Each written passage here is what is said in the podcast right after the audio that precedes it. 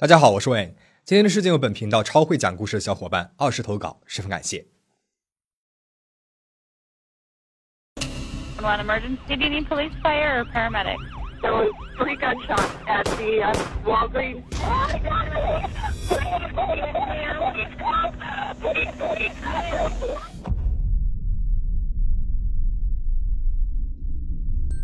二零一一年三月十一日晚上十点多，美国爱达荷州梅里迪安的警察局突然接到了一通沃尔格林药店附近居民的报警电话，说是听到了枪声。紧接着又接到了一名现场的女子惊慌失措的报警电话。警方和救护车以最快的速度赶到，只见现场有两个倒在了血泊当中的男人，旁边呢还站着那名报警的女子。倒地的两个男人，一个名字叫艾美特·克里根，已经死亡；一个名字叫罗伯特·霍尔，被紧急送往了医院。而那个报案女子叫做坎迪·霍尔。死者和伤者双双中枪。奇怪的是，现场啊只有一把手枪。更加迷惑的是这三个人的关系了。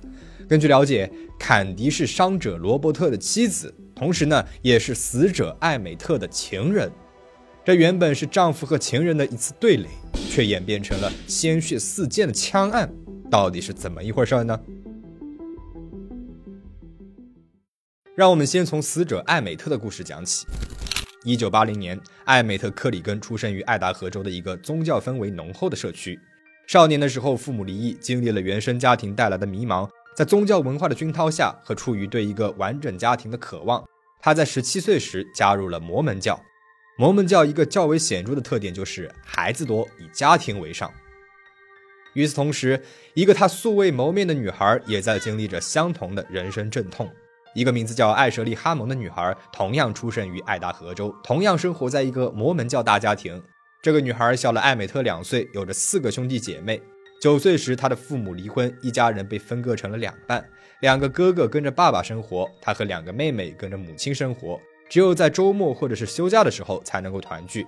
所以，艾舍利从小就希望拥有美满的家庭，从父母的失败婚姻当中跳脱出来。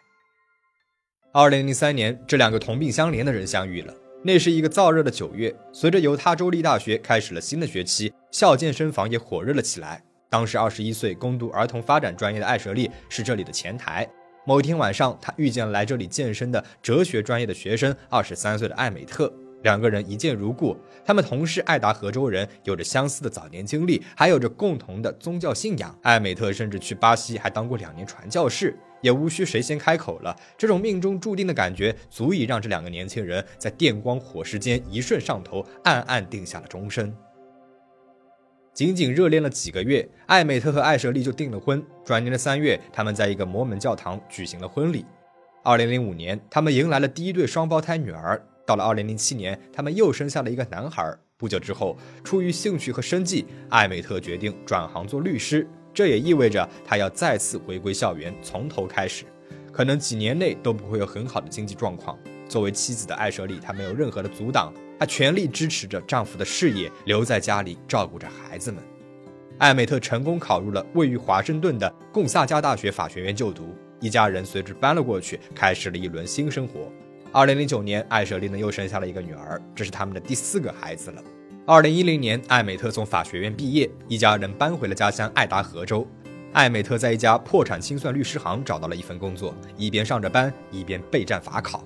下半年，艾舍利成功的怀上了第五胎，艾美特呢也顺利的通过了法考，开了一家小型律师事务所，做刑事辩护。他们的经济条件越来越好了，小两口的日子也过得越来越红火。只可惜，艾美特回来的越来越晚，一家人在一起的时间越来越少。起初吧，艾美特确实是一门心思的扑在工作上赚钱，但是后来他的精力就逐渐分给了另外一个女人，而那个女人就是坎迪·霍尔，在案发现场惊慌失措报警的那个女人。二零一零年，坎迪·霍尔和丈夫罗伯特·霍尔还有两个女儿从加利福尼亚州搬来了爱达荷州。坎迪呢是一家律师事务所的法律助理，罗伯特则是当地治安部的一名 IT 技术人员。两个人的婚姻生活并不幸福。据坎迪所说，罗伯特刚搬来不久啊就出轨了，而且总是会因为一些小事对自己拳脚相加。更糟糕的是，婚姻的一地鸡毛还没有打扫干净，坎迪就被原先的律师事务所给开除了。人到中年，老公变心，工作泡汤，坎迪怀疑起了人生。就在这个时候，艾美特出现了。因为一次聚会，三十岁的艾美特在同事的介绍下认识了比自己大十岁的坎迪。他看中了对方丰富的从业经验，力邀他来做自己的法律助理。正愁没有工作的坎迪立马就答应了。他不仅做了他的助理，还投入了他的怀抱。这下好了，这家里面的老公是刚刚消停下来，这老婆又成了插足者。从第一次见面的相聊甚欢，到短信暧昧，再到办公室偷情，仅仅用了两三周的时间。作为妻子，艾舍利当然是感受到了丈夫的离心。以前每次产检，她都很积极的，一闲下来呢就会回家带孩子。可是现在，要么整天待在办公室里，要么就是赖在健身房里。回家这种事儿，能晚则晚，而且脾气也变得越来越暴躁，开始酗酒，服用兴奋剂类药物。某一天，艾舍利做完产检，来到了艾美特的办公室，想要给她一个惊喜，顺便一起吃个午餐。然而，办公室里面的同事啊，都用一种怪异的眼神打量着他。看到妻子不请自来的艾美特，更是瞬间脸色煞白，神色慌张。此时，他旁边正是穿着超短裙、踩着恨天高的坎迪。坎迪他主动上前和艾舍利问了一个好，两个人第一次打了个照面。多年之后的艾舍利回忆起这次的修罗场，说道：“他春光四露的打扮，看上去并不专业，年纪很大，不像是艾美特会喜欢的类型。” Anytime that thought would cross my mind, I'm like, there is no way. I am 28 years old. She is 40. Like, there is no possible way that could be real. 艾美特对妻子解释，坎迪对她来说就是长辈一般的存在，平时没少关心和鼓励自己，仅此而已。不知是耳根子软，还是潜意识里不愿意接受丈夫会出轨的现实，艾舍利就这么信了。后来她生孩子，坎迪还特意送去了很多的礼物，更是打消了她的疑虑。但是坎迪的丈夫罗伯特和艾舍利不同，他一早就发现了妻子和上司的出轨行为。某一天晚上，罗伯特看到了艾美特发给坎迪的短信，立马打电话过去质问。没一会儿，艾美特竟然直接上门了，两个人在大门口吵了一架。后来，罗伯特是干脆直接挑明，在一封给妻子的邮件当中说道：“祝你和艾美特好运，不是不报，时候未到，只有我才会笑到最后。”这边已经撕破了脸，而另外一边呢，还在暗自神伤。摩门教崇尚家庭和婚姻，忌讳离婚。他们认为婚姻常有苦海，跨越风浪便能够得到升华。但是在艾美特和艾舍利的这段婚姻里，我们看到的是一个已经背叛信仰和诺言的丈夫，一个还在为了孩子和多年感情苦苦挽回的妻子。为了拉回丈夫的心，艾舍利专门请来了婚姻咨询师，而艾美特呢，却连见都不见一下。精心准备的烛光晚餐，她也只是吃了几口了事儿。二零一一年三月六号是艾美特和艾舍利结婚七周年纪念日。纪念日当天，艾美特借口说自己要去参加健身大会，把妻子和几个孩子丢在了家中。丈夫都已经这样了，艾舍利还是不准备放手。三月十一日，她特意起了个大早，在厨房里忙活着，做了丈夫最爱吃的菜，把家里面收拾得干干净净，给自己和孩子打扮得漂漂亮亮的，等着自己的丈夫回家吃饭。眼巴巴从下午六点等到了晚上八点，可算是把艾美特给盼回来了。当艾舍利上前拥吻丈夫时，她却把脸扭向了另外一边，还说自己已经吃过饭了，然后拿出了手机看了一会儿，说要去一趟沃尔格林药店。尽管艾舍利再三的请求他不要离开，艾美特还是头也不回的就走了。现在，让我们把镜头转到罗伯特这一边。罗伯特呢，已经放弃挣扎了，他打包好了行李，准备一走了之。本来还有意挽留丈夫的坎迪，突然之间说自己有事儿要出去一下，其实呢，就是开车去药店和艾美特私会了。大约是晚上的九点钟，坎迪来到了药店，将车子停在了外面，上了艾美特的车子。两个人给车子加了油，在附近转了一会儿，找了一个没有人的施工地区，开始了深入交流。然而好巧不巧，坎蒂和罗伯特的女儿汉娜正好回家，经过了沃尔格林药店，看见母亲的车子正停在外面，但是车里呢又没有人。药店里面找了一圈，也不见她的身影。汉娜给妈妈打去电话，得到的回答却是她正和好朋友米歇尔在一起。汉娜此前并不知道母亲的出轨行为，不放心的她又给父亲打去了电话。罗伯特听后没有多言，一阵怒火涌上了心头。他心里很清楚，这个米歇尔究竟是谁。然后过了十几分钟，就发生了我们开头所提到的那一幕。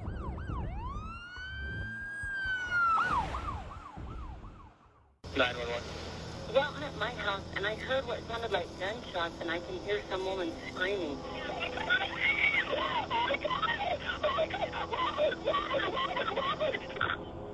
Are you by the Walgreens? Correct. 接到报案的警方紧急赶往了现场。此时的艾美特身中两枪，一枪打中胸部，一枪从右侧前额射穿头部，即刻致命。而罗伯特呢，要幸运的很多，只中了一枪，虽然是头部，但是子弹几乎是擦着头骨而过，没有伤及性命，很快被送往医院。艾美特和罗伯特双双中枪，但是现场却只有一把手枪，这到底是谁先开的枪呢？又为什么会开枪呢？由于案发的时候现场没有任何的人，并且在监控盲区，所以坎迪作为唯一证人被带回了警察局接受调查。他告诉警方，自己是去药店拿处方药的，碰巧遇见了老板艾美特，两个人只是朋友，就聊了聊人生啊、婚姻什么的。Are you and Emmett involved in a romantic relationship? No, Have you ever been romantic with Emmett? no, Okay, now let's say sexual. Have, have you been sexual with Emmett? no. 尽管坎迪一再否认，但是当初介绍他和艾美特认识的同事，还是向警方证实了两个人的婚外情关系。而且据他所知，案发当天，艾美特才刚和坎迪去见了离婚律师，商量了离婚事宜。警方调取了药店的监控，可以看到晚上十点左右，从女儿那里得知消息的罗伯特开车来到了药店，将车子停在了坎迪车子的左边，并且进门找人。没有找到人之后，离开了药店，把车子掉了一个头，倒回了坎迪车子的右边。而车头及以外区域正好在监控盲区。十几分钟之后，坎迪和艾美特开车回到了药店门口，而罗伯特此时早就已经恭候多时。从这个时候开始，现场唯一的一双眼睛就是坎迪了。他说，两个男人都下了车，走向了对方。罗伯特让艾美特回家找老婆和孩子去，而艾美特呢，则嘲讽罗伯特赚的少。两个人没说几句就推搡了起来。坎迪说，他上前把两个人扯开，让罗伯特跟自己回家，接着转身走向了自己的车子。就在他转身的那个时间，突然听见了几声枪响。当他回身再看的时候，罗伯特和艾美特已经倒在了地上。他赶忙跑到了罗伯特身边，扔掉了他的手枪，查看他的伤势。等救护车把罗伯特送走之后，他才跑到了艾美特身边，看着艾美特咽了气。所以，按照坎迪的说法，他根本就没有看见到底是谁先开的枪。不过，坎迪提到了一个细节，他说自己听到了三声枪响，前两声是连续的，第二声和第三声之间有一刻的停顿。警方推测，很有可能是身中两枪的艾美特先被击中，罗伯特的伤则是他自杀未遂造成的。如果是这样的话，案件的性质就变成蓄意杀人了。医院里，罗伯特已经恢复了意识，他向警方坦言，枪确实是自己的，而且是坎迪以前送给他的。在扭打的时候不小心掉了出来，被艾美特给抢到了，开枪打伤了自己。可是当警方问到是谁向艾美特开枪时，他却说自己已经不记得了。然而经过化验，只在罗伯特的手上检测出来了火药残留，手枪扳机上呢也只有他的 DNA，侧面说明开过那把枪的只有罗伯特一人，所以检方以一级谋杀罪将他给起诉了。二零一二年十月，案子开庭，双方对几个方面进行了陈述：一、尸检报告显示，艾美特的手上有一些抓痕，但是这些抓痕并不是来自于艾舍利、坎迪和罗伯特，怀疑是其他的出轨对象。接着，辩方试图证明艾美特是一个脾气暴躁并且多次挑衅在先的人，罗伯特呢是出于自卫才杀了他的。而坎迪在出事之后，最终还是站回了自己的丈夫身边。她在审讯的时候说，当天晚上自己和艾美特在车子上的时候，接到了罗伯特的电话，是艾美特先挑起的事端。 So then Rob calls and he um, calls me and I pick up and he's like, "What are you doing?" And I said, "I am out." He said, "Are you out with Emmett?" And I said, "I am."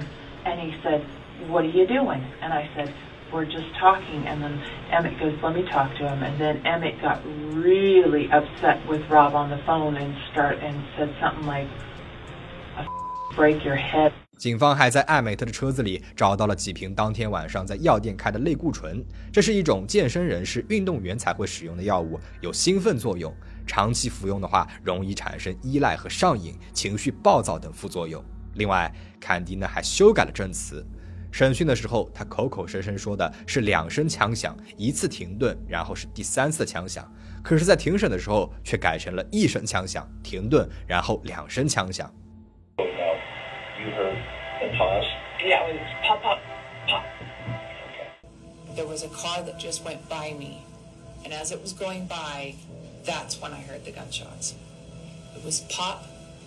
And then a pause, and pop, pop. 如果是第一种说法，那么先中枪的是艾美特；但如果是第二种说法，先中枪的人就变成罗伯特了，他自卫的说法就有了支撑。除此之外，他还更改了口供当中的许许多多的小细节，连法官都说自己从业三十年来就没有见过这么不可信的人。You told Detective Miller that night that you did not see or hear a physical altercation, isn't that right? I don't know. I'm trying to clarify that your story has changed after speaking with your husband. Things were remembered after talking to my husband.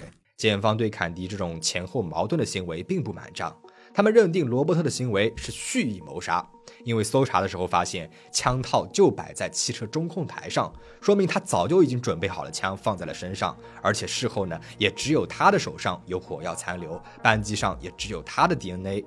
更有律师事务所的员工作证说，案发之前，罗伯特曾经多次打电话到律师事务所辱骂俩人。警方还从罗伯特的车上搜查出来了很多张打印出来的他和坎迪谈论艾美特的来往邮件，由此可见，那天晚上罗伯特是心怀恨意的。最后，经过十二名陪审员的一致裁定，罗伯特被判处二级谋杀罪名成立，有期徒刑三十年，直到六十岁时才能申请假释。二零一六年，罗伯特一方以艾美特在脸书上发过的言论过激的帖子作为新证据上诉。第一个帖子呢，发布于二零一一年的二月十五日，艾美特在其中暗讽了罗伯特只敢动嘴没敢动手。而另外一个帖子呢，发布于案发前一天的三月十号，话里话外暗示罗伯特在婚姻当中欺骗、虐待、背叛坎迪，为女方抱不平。辩方试图以此证明艾美特对罗伯特的敌意，然而此次上诉还是被驳回了。罗伯特依旧在服刑当中，但是提前到了二零二八年就可以申请假释。至于坎迪呢，另有官司在身，他因为之前挪用前任老板的三万两千美元公款，被判处了十四年的有期徒刑。理论上来说，他必须服刑满两年才能有资格申请假释，但是法官在保留审判权和缓刑的基础上，允许他只在狱中服刑六个月。坎迪于二零一四年六月被释放出狱，不过在二零二六年之后才能够解除缓刑。告别了丈夫之后，艾舍利重新站了起来。她创办了自己的播客，还根据自身经历写了一本书《无声的破碎》。二零一五年，他参加了菲尔医生的一期节目，宣传自己的新书。但是，会搞事情的节目组竟然还找来了坎迪，与艾舍利来了一场面对面。What do you want to hear? You want to hear me say sorry? I am absolutely sorry. I have been sorry since day one. Emma didn't deserve to die. I'm not here to have you say you're sorry. I I'm here to hopefully help you understand what it's been for me. You had this power over me because you hurt me so bad. And I was waiting and waiting for you to come and fix me. Um, and I guess today I'm not here for you to fix me because I've done that all by myself. And, and maybe you're glad he's gone, but it's been hard for me. Okay, I lost my husband as well. I lost my whole everything. I lost my whole. Did you get life. hear that he's sorry and that he still loves you? Uh, yeah. I don't get that. I don't. Uh, you know what? And I do. Okay, I do.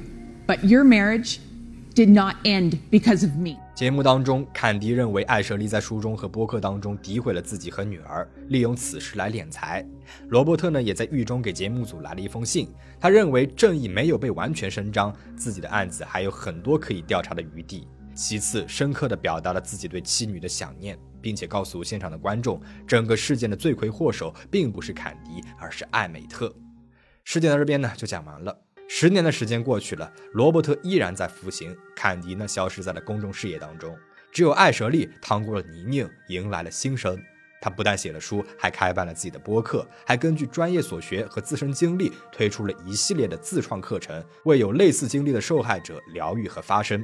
不仅如此，他更是找到了属于自己的爱情斯科特·博伊森，并且在婚后又生下了两个孩子。而这个曾经被破裂过一次的家庭，也算是迎来了最终的圆满。看完影片，你有什么想说的吗？欢迎留言讨论。最后，请大家保持警惕，保持安全。我们下期再见。